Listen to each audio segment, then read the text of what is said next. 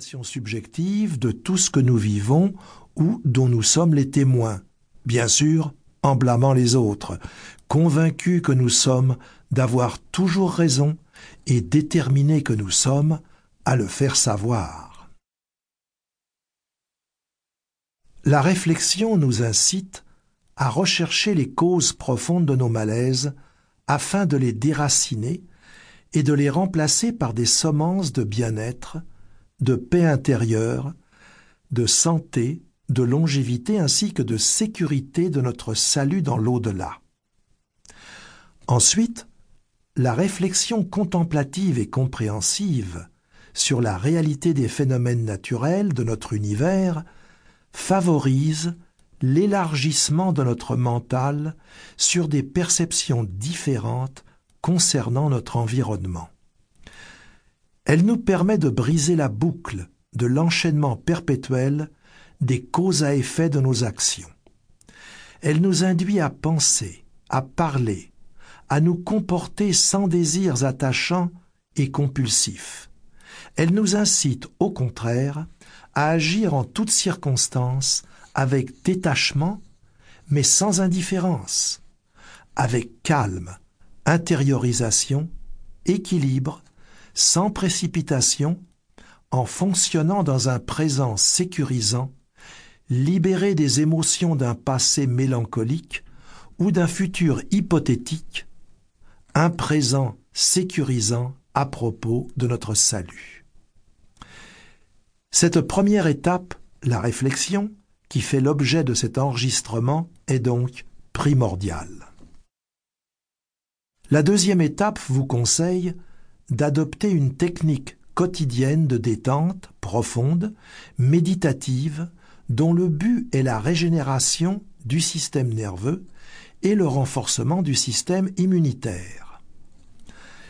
La troisième étape vous incite à entretenir votre énergie vitale grâce à un exercice quotidien de Qigong pour tout âge, dont le but est le bon approvisionnement en sang et en énergie de tous les systèmes fonctionnels de l'organisme, sans oublier de vous alimenter de manière minimaliste et seulement appropriée à la physiologie digestive du primate que nous sommes.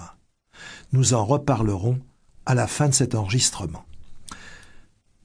Vous allez entendre maintenant les dix sujets consacrés à la première étape, l'étape de la réflexion, et qui sont les suivants. Premièrement, le constat des différences. Deuxièmement, le constat de nos souffrances. Troisièmement, la santé innée. Quatrièmement, la santé acquise. Cinquièmement, la naissance des souffrances. Sixièmement, les causes racines de nos souffrances. Septièmement, la boucle sans fin. Huitièmement, les vues justes qui font cesser nos souffrances. Neuvièmement, la libération du stress. Dixièmement, le cheminement pour parvenir à la libération du stress.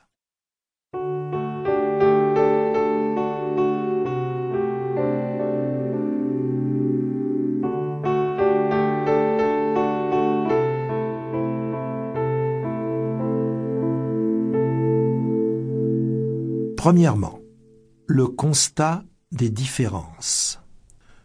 Nous créons des différences à partir de nos paradigmes.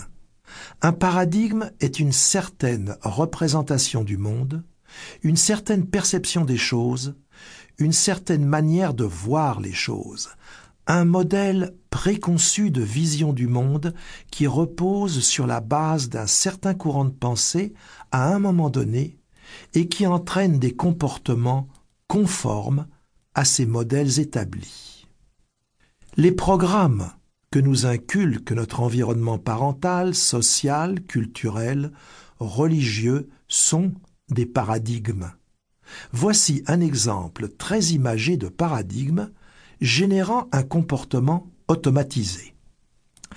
Un groupe de scientifiques plaça cinq singes bien identifiée dans une grande cage, et au milieu de celle-ci, un escabeau avec des